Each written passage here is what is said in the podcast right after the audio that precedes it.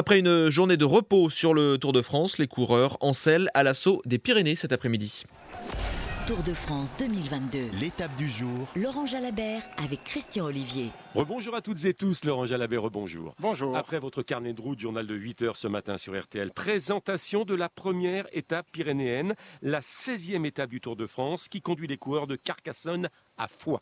Carcassonne-Foix, c'est vite fait, mais on fait une boucle autour de Foix pour aller chercher deux cols et pas les moindres. Le port de l'Ers, 11 km 400 avec des pentes à 7% de moyenne. Il est très difficile et puis surtout, euh, il va être surchauffé. La pente va être surchauffée par cette canicule. Les coureurs auront du mal à trouver le bon coup de pédale et un petit peu d'oxygène. La fraîcheur, elle sera pas au rendez-vous. Et puis, pour arranger le tout, il y a directement après une descente technique, l'enchaînement avec le mur de Péguerre et ses pentes euh, hyper exigeantes. 3 km à plus de 12% de moyenne, c'est vraiment une vacherie, hein, le mur de.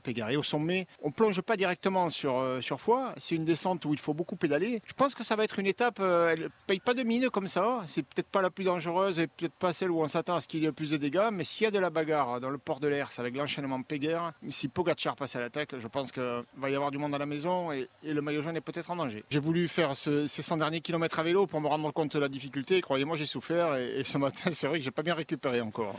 Départ réel à 12h40, Laurent Jalabert. Bonne journée. Merci.